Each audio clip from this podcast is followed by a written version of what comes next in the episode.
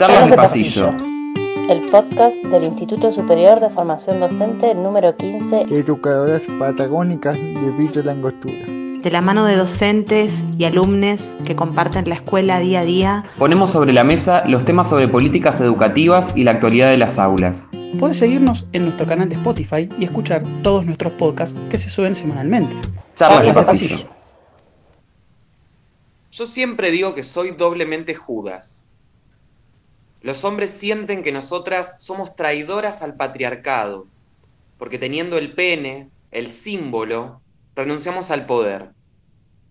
El segundo cuestionamiento viene por rechazar la imagen de mujer que propone esta sociedad. Lo que a mí me pasa, me pasa en la vida. Me pasa justamente por llamarme Loana y por portar el estandarte de la imagen femenina. Porque si yo hubiera quedado como un gay clase blanca, con título universitario, no me hubiesen pasado las mismas cosas. En todos los ámbitos de su problema, la mujer negra, la mujer lesbiana, la mujer prostituta, la mujer que abortó, la mujer profesional, la mujer tiene una historia parecida a la nuestra. ¿Y por qué elijo estas palabras para comenzar este nuevo podcast, esta nueva charla de pasillo? Porque creo que muchos estamos siendo judas ante determinados planteos de la sociedad patriarcal y en el día de hoy vamos a seguir hablando un poquito más sobre esto y para esto justamente tenemos un invitado sumamente interesante. Bienvenidos a una nueva charla de pasillo, Eugenio de este lado como siempre. Guille, ¿cómo andás? Hola Euge, ¿cómo estás? Bueno, eh, esta semana eh, traemos otra vez a, esta charla eh, un tema que por más que lo hayamos trabajado, o temáticas, por más que la venimos trabajando durante este año y el año pasado, creemos desde este grupo que hacemos este programa que, resulta valioso seguirlas mirando desde diferentes perspectivas, ¿no? Y hablamos de cuestiones de género, hablamos de cuestiones de derechos humanos, de ESI en las escuelas, de la necesaria eh, de lo necesario que es prestarle atención a esto. Así es que, bueno, recuperando un poco también lo que trabajamos el año pasado en uno de nuestros episodios que recomendamos volver a escuchar eh, en nuestro canal de Spotify, Ser Trans, una historia entre tantas, que estuvimos con Noel Dijkstra. Eh, bueno, continuando un poco en esa línea, hoy vamos a, a tener a otro invitado que nos va a ayudar a trabajar estos temas. Y bueno, y sin más dilación, les comentamos a los y las oyentes que hoy eh, tenemos como invitado a Benjamín Génova.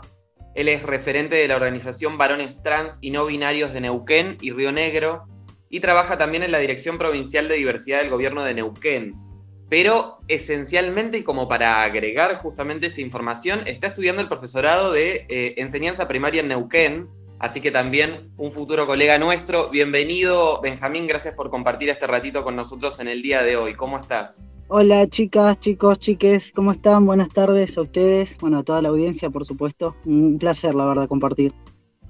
El placer es nuestro. Y bueno, Guille, como siempre, me gustaría que ofrezcas esa pregunta disparadora para que podamos hablar un, un ratito con Benjamín. Bueno, sí, em, como siempre digo, nos interesa conocer un poco a nuestro invitado, en este caso invitado a conocerlo un poco para saber, eh, entre comillas, por qué está en el lugar que está, ¿no? Porque nos, nos dijiste, Euge, que estudia para ser docente, que también es referente de una agrupación de varones trans y eh, trabaja en la dirección de diversidad en la provincia de Neuquén. Entonces, Benjamín, por ahí me gustaría que nos cuentes sintéticamente, ¿no? Eh, quizás algunos aspectos de tu trayectoria personal, también académica, laboral, lo que nos quieras contar, que, que, nos sirvan para conocerte un poco más y, para entender eh, estos roles que ocupas hoy en día. Bueno, les cuento, es muy largo claramente, pero voy a ir contando como cosas que por lo menos a mí a, esta altura, después de algunos años, no me dejan de, de emocionar, a ver, lo digo y ya siento como un nudo en la garganta inevitablemente. Eh, y no es de tristeza, por suerte, es de, es de felicidad y es de orgullo. Eh, y eso está bueno también contarlo, ¿no? Sobre todo siendo una persona trans de, 35 años, ¿no? Que por lo menos creo que más de la mitad de mi vida me, ha sido muy difícil eh, poder eh, justamente vivir mi vida, ¿no? Yo llego a una organización hace ya unos 12 años, eh, la organización Mesa por la Igualdad de Neuquén, buscando ponerle nombre a lo que a mí me pasaba y me encuentro con un espacio maravilloso, pero que no había alguien donde yo me sentía de alguna manera identificado, ¿no? Entonces me voy de este lugar. y, cuando me voy de este lugar, me, sucede en la vida que me vuelvo, en, encuentro a, otro varón trans a través de los medios de comunicación, me entero eh, de que esto era posible, ¿no? eso que a mí me había pasado toda la vida, eh, recién a los 25 años le, estaba pudiendo poner un nombre, ¿no? Y que era un varón trans, una persona transgénero.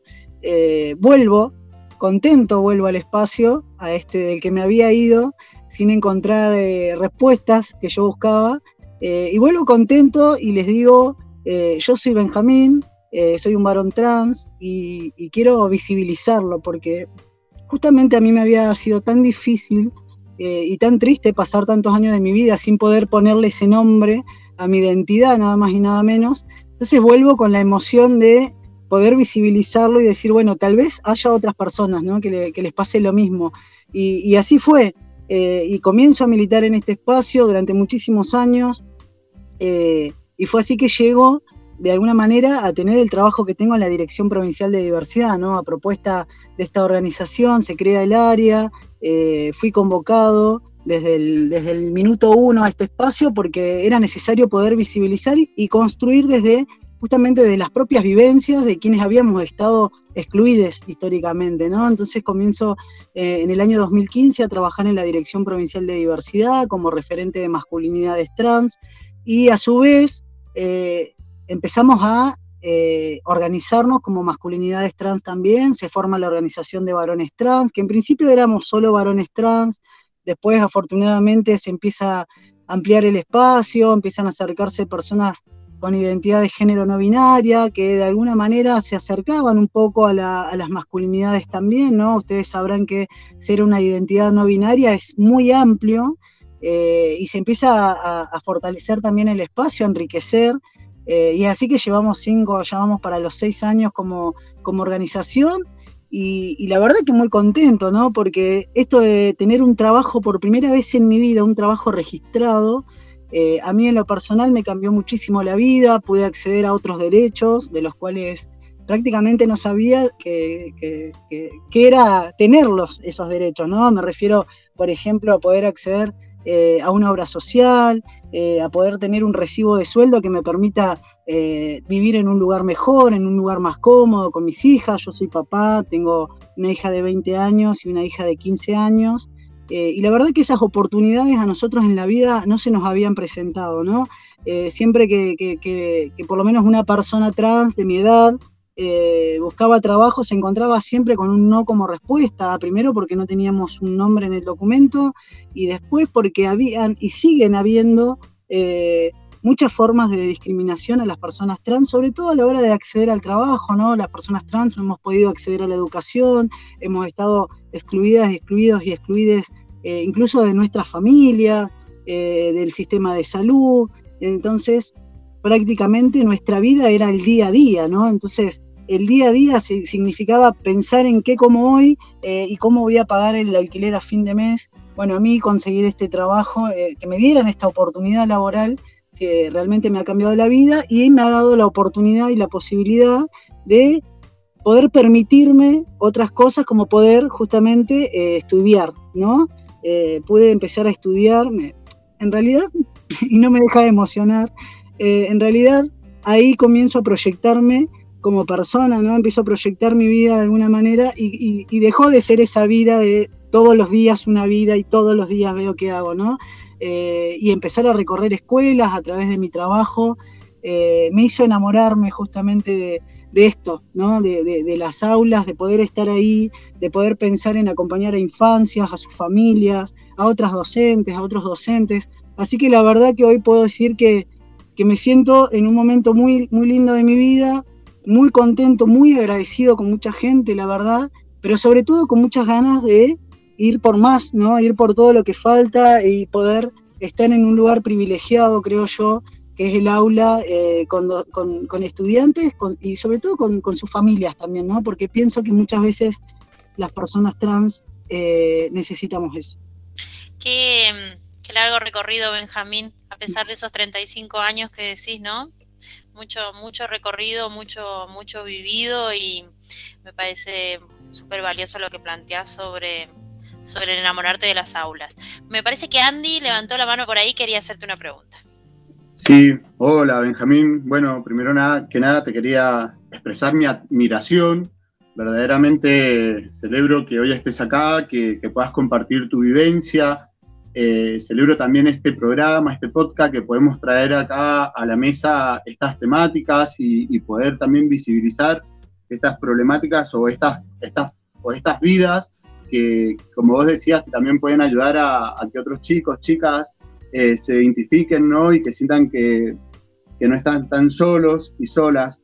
Yo cuando hablabas de, las aulas, ¿no? Y también esto quería celebrar que tenemos esta ley que, nos contempla a nosotros, a los docentes, eh, la ESI, que es la educación sexual integral, que podemos hablar, estamos respaldados por una, por una ley para trabajar en, las aulas sobre estas temáticas. Eh, te quería preguntar, Em, ¿qué es lo que ves? ¿Cómo se está trabajando? ¿Cómo lo ves desde tu lugar? ¿Qué se está haciendo? ¿Qué es lo que faltaría hacer para, poder seguir laburando la ESI en las escuelas? Bueno, eh, a mí me pasa que creo que mucho depende de, qué docentes nos vamos encontrando, ¿no? Para ver si se aplica o no la ESI. Eh, la verdad que a estas alturas, con, con, tantos años de esta ley, debería implementarse directamente falta un montón en un montón de, escuelas. Eh, pareciera ser que por ahí se habla más de ESI o, se toca más la ESI por ahí en escuelas que, están en la capital eh, o a lo mejor en escuelas que están en el mal llamado interior de la provincia, eh, pero siempre tiene que ver con las y los docentes comprometidos ¿no? y comprometidas en poder hablar de los temas que, nos trae la ESI en las escuelas y con, los estudiantes, ¿no? Creo que, claramente necesitamos también actualizarla, la ESI, ¿no? En su momento sirvió un montón, nos sirve un montón, pero le falta un montón, ¿no? Y yo lo digo desde mi lugar como, como persona trans, ¿no? A mí me gustaría, por ejemplo, encontrarme o encontrarnos a las personas trans e intersexuales eh, en la ESI, en las láminas, eh, en los temas, ¿no? Que, que, nos invita a, poder plantear y poder pensar la, la ESI. Eh, falta muchísimo, eso creo que en relación a la, educación sexual integral. Pero también estoy contento de lo, de lo mucho que, ha servido eh, y que nos sigue sirviendo a quienes estamos convencidos de que esto se debe aplicar y que se debe ampliar y que son tan necesarios los temas eh, justamente para poder cambiar la, calidad de vida de los estudiantes, para poder llegar, a llegar con información a los estudiantes, a los docentes, a las docentes, a las familias. Para mí es clave eh, las familias, ¿no? Que, se puedan apropiar de la ESI y que no lo vean solo como un tema que a lo mejor me gustaría o no tocar dependiendo de eh, cuestiones que tienen que ver más con lo personal, ¿no? creo que la educación sexual integral, tal cual eh, lo es, ¿no? Una ley eh, debería garantizarse eh, en todos los ámbitos educativos, a todos quienes transitamos en las escuelas desde el lugar que, nos toque ocupar, ¿no? En mi, caso particular, como, como, futuro docente, hoy por hoy como capacitador, desde la Dirección de Diversidad, como, como capacitador también desde el Sindicato Docente ATEN, con quienes hacemos un trabajo muy lindo desde la organización, ¿no? Pero bueno, eh, yo creo que me falta, ¿no? Porque siempre estamos ahí como dependiendo de las, los, les docentes que tienen realmente este compromiso y que están convencidos, ¿no? Sobre todo.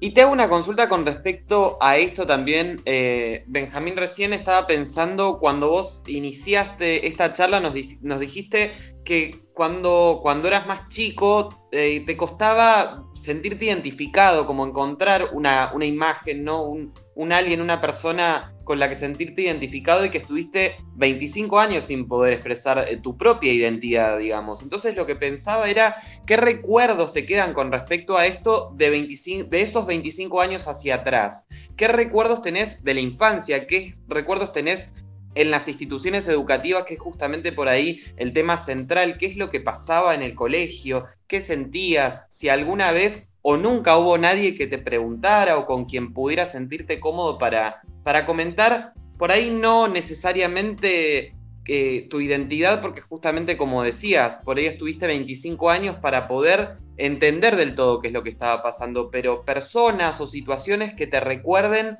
positivas o negativas, lo que te venga a la mente que nos puedas compartir y nos quieras compartir. Bien, eh, yo tengo, siempre lo digo y lo cuento esto hoy, después de tanto tiempo, tal vez como, como una anécdota, ¿no? Pero en su momento me fue muy triste, o sea, fue muy triste para mí, me sentí muy solo durante toda mi infancia. Eh, yo fui a una escuela rural durante toda la primaria, eh, no existía la ESI tampoco, y, en ese momento me angustiaba mucho el hecho de que las maestras eh, y los maestros que tenía eh, intentaban todo el tiempo reforzar eh, el estereotipo, digamos, desde un lugar binario, ¿no? Se suponía que yo era una, niña, entonces debía hacer algunas cosas y otras no, y, me, acuerdo puntualmente de los juegos, de las filas, de los baños, de, actuar. A mí me gustaba mucho participar de los actos escolares. Era la primera persona que levantaba la mano, no importaba lo que había que hacer, a mí me encantaba participar.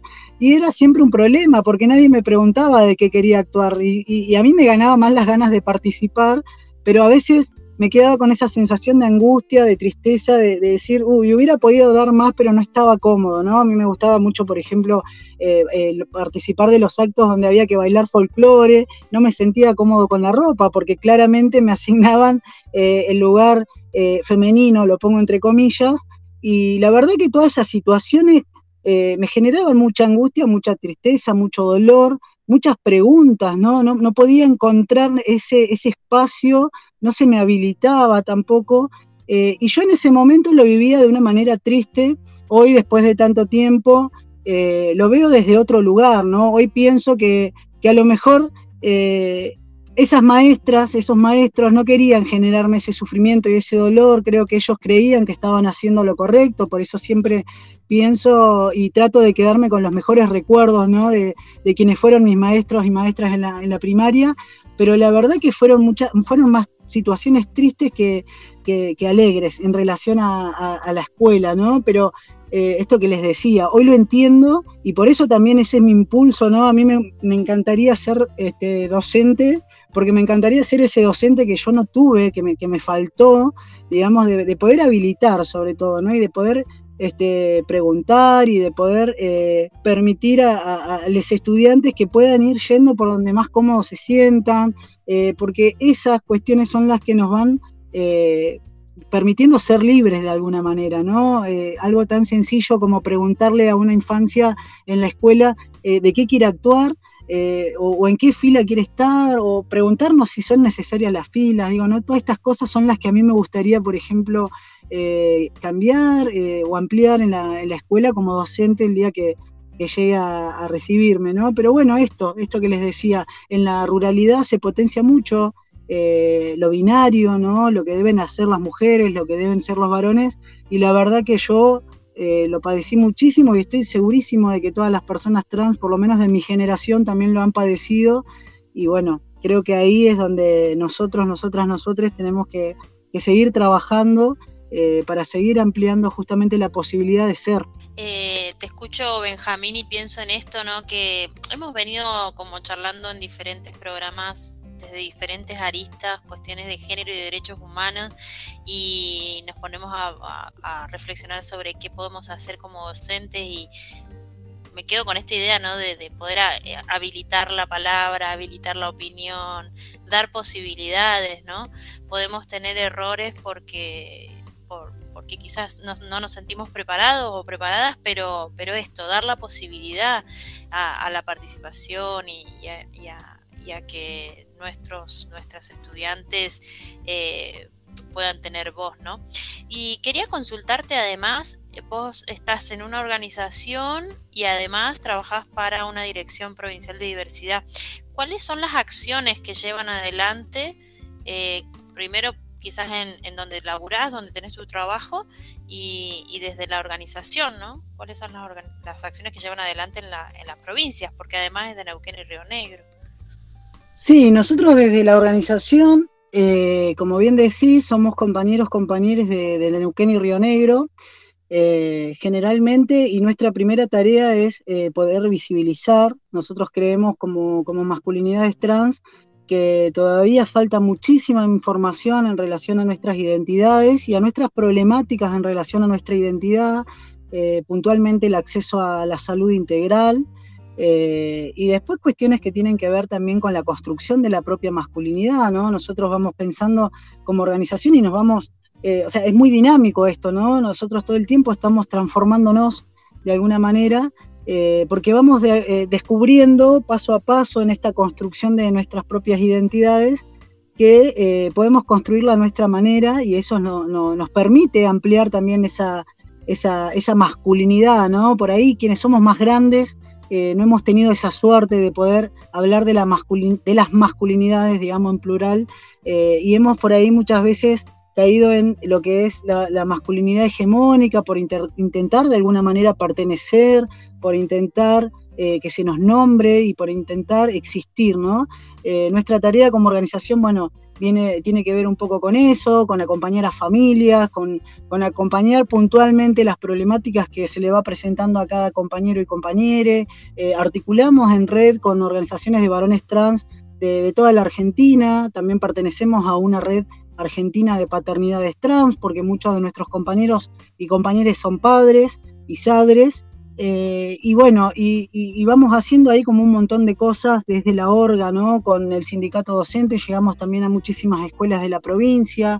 Eh, nos sentamos a dialogar con el Estado en muchos casos para poder acceder a los derechos que garantiza la ley de identidad de género, como principalmente el acceso a la salud integral, que es hasta el día de hoy una de las problemáticas más grandes y una de las cuales eh, menos avanza, lamentablemente, ¿no? Eh, eh, acá y en toda la Argentina, esa es la realidad. y después como, parte de la Dirección Provincial de Diversidad, la verdad que son muchísimas las cosas, durante cinco años que, llevamos de gestión, hemos podido también llegar a toda la provincia mm, en muchas capacitaciones, charlas, proyecciones de documentales, charlas de cine debate y después cosas puntuales que tienen que ver con el acompañamiento al acceso a la salud, a la educación, a la vivienda, al trabajo, eh, presentación de proyectos, eh, siempre que en pos de poder visibilizar y poder garantizar sobre todo a las personas del colectivo LGBTIQ+, eh, que, se, que se pueda respetar su identidad, que se puedan respetar sus orientaciones y que puedan permanecer sobre todo pensando por ahí en el acceso a la educación, ¿no? que ha sido y es eh, todavía uno de los, de los eslabones de, la cadena que hacen que eh, eh, la expectativa de vida de las personas trans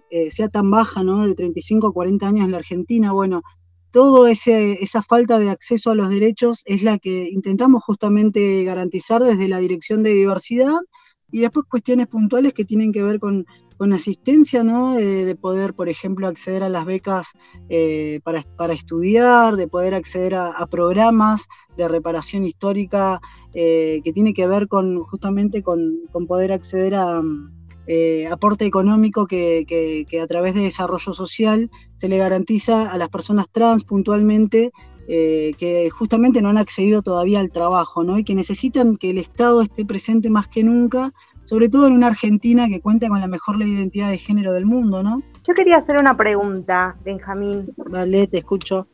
¿Cómo estás? Bien, ¿vos? Eh, bien.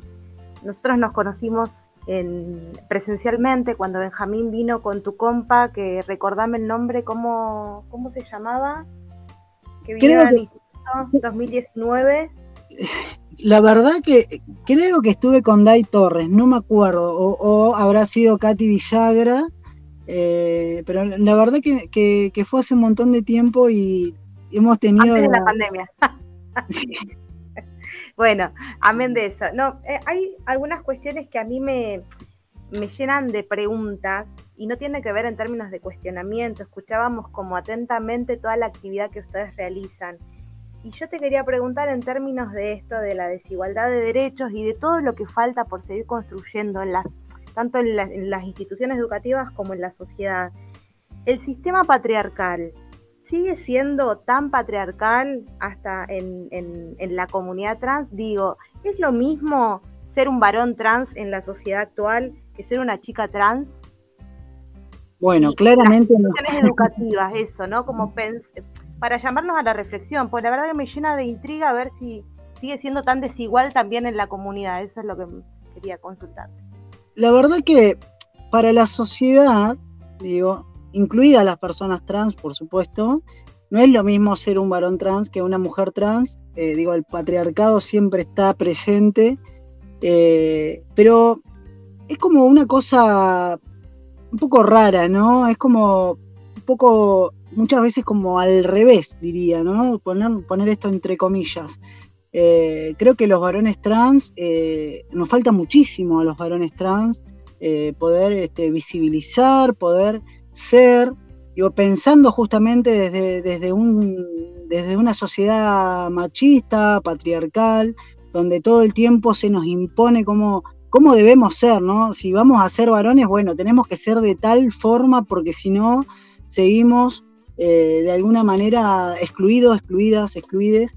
Y la verdad que eso a, las personas trans también nos atraviesa, por supuesto que sí nos atraviesa. Hoy justamente hablábamos con, compañeros eh, en relación a, acceder a, espacios de participación política, ¿no? Cómo, cuánta falta hacen las masculinidades trans en la participación política, y ahí se refleja, creo yo, eh, esto es un pensamiento muy personal que también estoy construyendo de alguna manera, ¿no? Porque esto, estas, estas, estas construcciones y estos, estos discursos y estas miradas se van dando a, medida que uno se va preguntando, ¿no?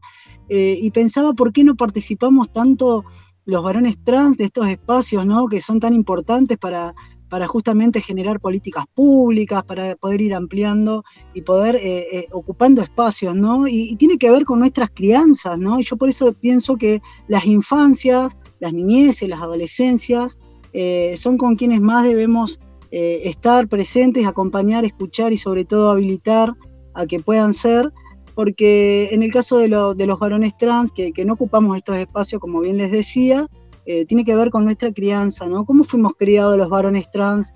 Y fuimos criados como niñas.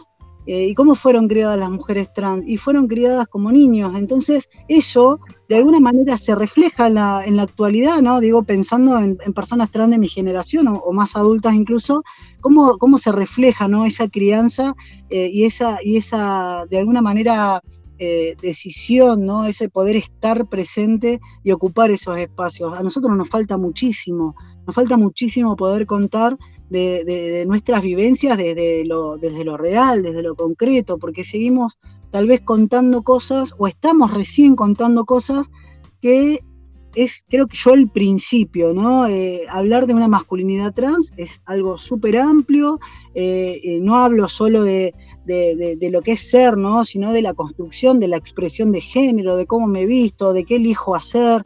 Digo, todo eso eh, falta muchísimo eh, a, los varones trans, por lo menos, ¿no? Y creo que esto tiene que ver eh, justamente con, con, este sistema patriarcal que nos ha puesto en un lugar, ¿no?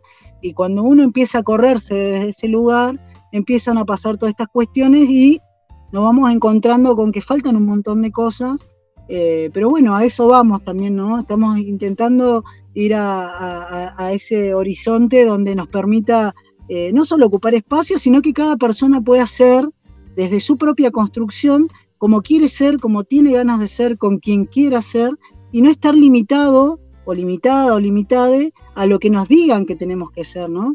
Te escucho y, como que pienso justamente, Benjamín, recién se me venía a la cabeza esto mismo y tus hijas. ¿Qué es lo que te pasa justamente a la hora de eh, acompañarlas en el camino y con respecto a esto, con respecto a, que puedan ser todo el tiempo, ¿no? ¿Cómo, ¿Cómo, lo vivís vos y cómo vivís esa transmisión justamente de, de libertad, digamos, de, que pueden crecer y pueden desarrollarse con total libertad y que tienen que desarrollar su identidad como quieren? ¿Cómo, cómo lo vivís eso y cómo lo compartís con ellas? Yo lo vivo, eh, creo que desde un lugar de, mucho privilegio, ¿no? De poder tener la fortuna de hoy por hoy eh, reconocer estas cuestiones y poder brindárselas, permitírselas y que, que ellas puedan ser, justamente, ¿no?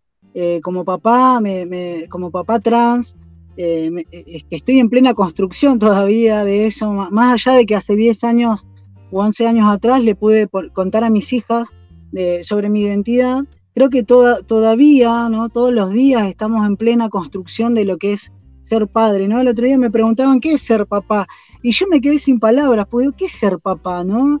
Eh, ¿Qué es ser mamá? Bueno, la sociedad nos va diciendo qué es ser eso y, en algún momento nos preguntamos nosotros qué es ser padre. Digo, esta pregunta también se las dejo eh, a ustedes, a quienes estén escuchando, qué es ser padre, qué es ser madre y, qué lugar nos toca eh, y, cómo y qué responsabilidad tenemos en ese sentido, ¿no?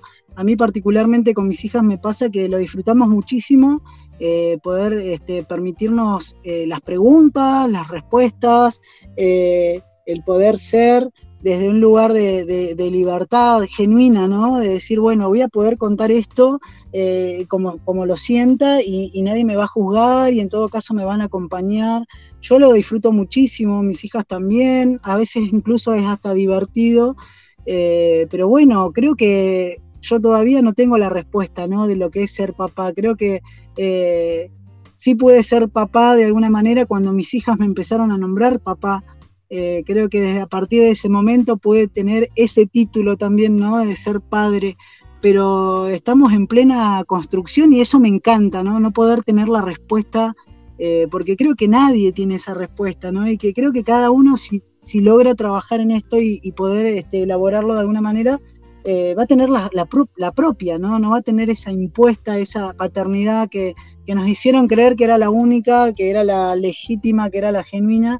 Eh, creo que cada persona, desde su propia identidad, desde su propia construcción, desde sus propios conocimientos, puede ir construyendo sus propias saternidades y, es muy lindo, ¿no? Porque todas las personas somos diferentes, todos pensamos distinto y todos tenemos distintas ideas y eso se enriquecería muchísimo, ¿no? Que cada uno pudiera vivir con libertad eh, la paternidad, la maternidad, la saternidad. Eh, por lo menos eso, esa, esa, es mi experiencia ¿no? como, como padre. Y después, bueno, también me ha tocado lidiar con situaciones que tienen que ver más con lo social, siendo padre trans, porque constantemente eh, se me pregunta dónde está la madre, ¿no? Eh, ¿Dónde se supone que está la madre? Y eso ha sido de alguna manera un problema y otras veces no tanto, porque me he encontrado con mucha gente que no entendía del tema y se lo he podido explicar, se lo hemos podido explicar con mis hijas y, ha sido positivo, pero en otros casos ha sido negativo y, triste, ¿no? poder, digo, algo tan sencillo como acompañar a mis hijas a un consultorio médico por algo eh, y que me estén preguntando dónde está la mamá, eh, eso es como lo más común que, nos ha pasado. Y bueno, y empezar ahí también a ampliar esas miradas, ¿no? Porque por ahí siempre nos toca estar en la escuela, pero la verdad que la vida de una persona trans a diario se va encontrando con eh, estas situaciones de, preguntas incómodas, de, esperar otra cosa, y creo yo que, bueno, que, que, cada uno, cada una, cada una tiene que empezar a, hacerse esas preguntas, a poder reconstruir tal vez eh, esas paternidades, maternidades o saternidades y poder vivirlas y poder acompañar a sus, a sus hijos de la mejor manera eh, y siempre con libertad, sobre todo con libertad, ¿no? Porque tenemos que corrernos desde ese lugar de pensar de que nuestras hijas e hijos son de nuestra propiedad, ¿no? Las infancias, las adolescencias, las personas somos sujetas de derecho, entonces desde ese lugar también reconocer y, habilitar.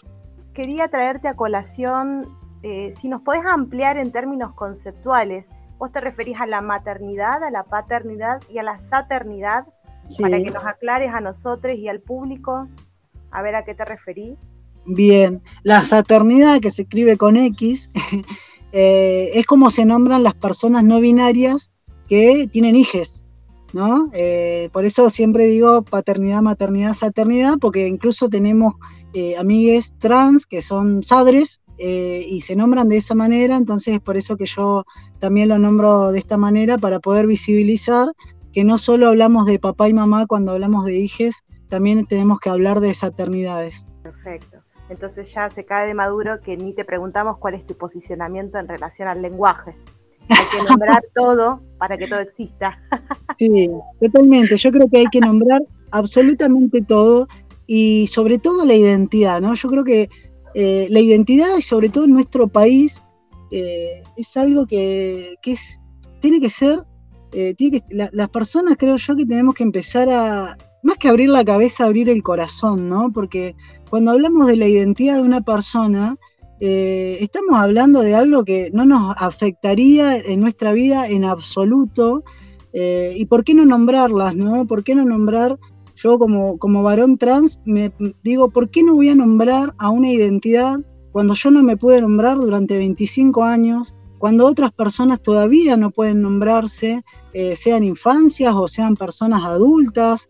Eh, entonces, ¿por qué, no, no, no, ¿por qué nos incomoda hablar con el lenguaje inclusivo? Creo que esa debería ser por ahí un poco la pregunta para aquellas personas que, que se sienten todavía como un poco eh, incómodas, como que algo no les cierra.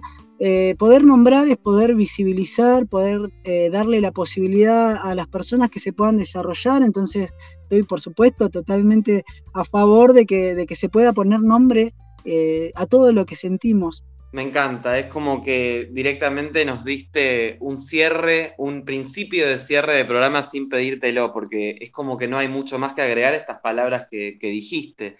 Lo único que se me ocurría agregar mientras te escuchaba es justamente decirle a, los y las oyentes que lo principal y lo que está bueno cuando hoy en día conocemos a otro, a otra, a otro, es preguntarle justamente, ¿cómo querés que te llame? ¿Cómo te gusta que te digan? ¿Cómo te gusta que te llamen? ¿Quién sos? ¿Sí? Antes de, empezar a poner nombres. Pero bueno, eh, lo que dijiste vos, la verdad, impecable. Creo que no puedo agregar muchas más palabras. Guille, Gracias, Euge. Sí, más que nada agradecerle a Benjamín el tiempo que, destina para estar con nosotros hablando. Eh, la verdad que estamos con, dificultades de internet, pero, pero más allá de eso, Benjamín se hizo un tiempito y bueno, yo me quedo con esto, ¿no? Eh, por ahí eh, dar la posibilidad de habilitar los espacios, ¿no? tanto en el ámbito laboral que, nos movemos como docentes y, en la vida cotidiana. Y siempre hablar con, con o hablar desde la experiencia, con personas que nos cuentan desde su experiencia, me deja reflexionando sobre esto, ¿no? Cómo en la vida cotidiana a veces eh, no sé, discriminamos o, generamos estos comentarios o estas opiniones que a veces son dolorosas para otros. Así es que hay que prestarle atención a eso también. No sé, Benjamín, si querés decir algo más como para ir cerrando el programa. Sí, yo agradecerles eh, más que nada por este espacio maravilloso, me he sentido muy cómodo y en relación a lo que decías recién, Guille, pensaba eh, en esto, ¿no? De poder este, habilitar, habilitar eso creo que que nos va a permitir eh, sentirnos más tranquilos, más tranquilas, más relajadas eh, en un montón de cuestiones que sin dudas nos pueden generar incomodidades. Eso siempre. Y no está mal que pase, uno no debe sentir culpa. Creo que tiene que ver todo eso con la falta de información. Entonces, eh, justamente poder llevar esa información nos va a permitir justamente ir relajando y ampliando la mirada en relación a poder habilitar a otros, a otras, entonces creo que, no nos tenemos que sentir culpables, sí nos tenemos que sentir este, responsables de una vez que nos llega esta información, ¿qué hacemos?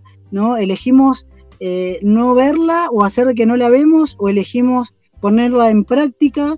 Eh, yo personalmente les invito a que pongan en práctica porque la verdad que es muy lindo, es muy lindo poder eh, ver cómo otras personas se van sintiendo felices se van sintiendo libres, se van sintiendo un poquito más livianas en la vida cuando los entornos van acompañando y van permitiendo. Así que nada, les agradezco un montón nuevamente por, por este espacio, por poder llegar eh, a todos quienes estén escuchando esto y invitarles, invitarlas, invitarlos a, que nos sigamos haciendo preguntas. Creo que yo por, estoy en un proceso personal muy importante en mi vida y tiene que ver con esto, con preguntarnos, preguntarnos, preguntarnos que nos va a llevar seguramente a, destinos muchísimo más amplios de lo que estamos pensando llegar.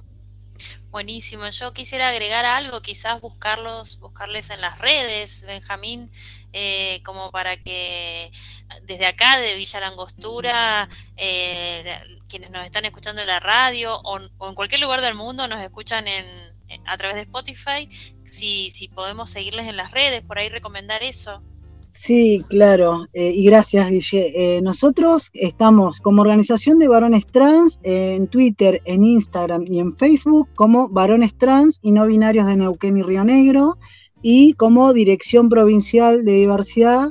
Eh, ahí nos van a encontrar en las redes. Por supuesto que les invito a que nos sigan y que se puedan ir enterando también de, los pasos que vamos dando, que a veces pensamos que, es, poco, que falta y sabemos que es así un poco también, pero la verdad que si miramos para atrás, hace apenas 5 años, 10, 15, eh, estamos en un lugar, creo yo, de privilegio y en un lugar que nos pone mucha responsabilidad, así que nada, eh, eso, les, les, agradezco y les invito a que hagamos eh, un mundo mejor entre todos. Mil gracias por compartir este, este ratito con nosotros en esta charla, Benjamín. Así que bueno, ya saben, pueden buscar entonces en las redes varones trans y no binarios de Neuquén y Río Negro, así que lo pueden buscar, pueden contactar a los chicos y a las chicas, cualquier cosa, como saben, también se pueden contactar con nosotros, arroba charlas de pasillo, tanto en Instagram como Facebook y Spotify también. Guille, creo que ya no hay más nada que agregar en el día de hoy. Eh, Benjamín nos ha hecho un programa hermoso. Sí, hermoso como siempre.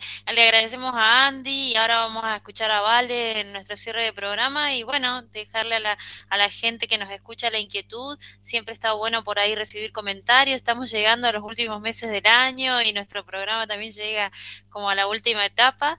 Eh, así es que bueno, preparando los próximos programas que, que nos van quedando.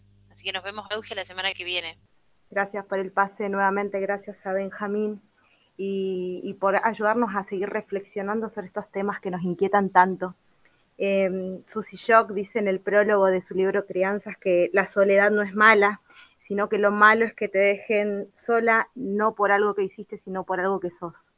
Así que me parece que seguiremos pensando juntos, que es lo importante.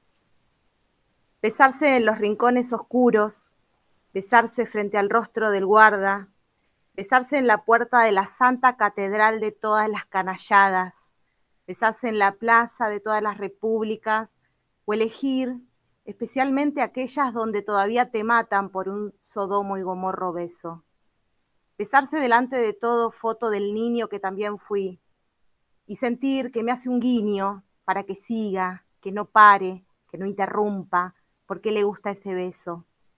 Besarse sabiendo que nuestras salivas arrastran besos denegados, opacados, apagados, cercenados, mutilados, hambrientos, que no son solo los nuestros.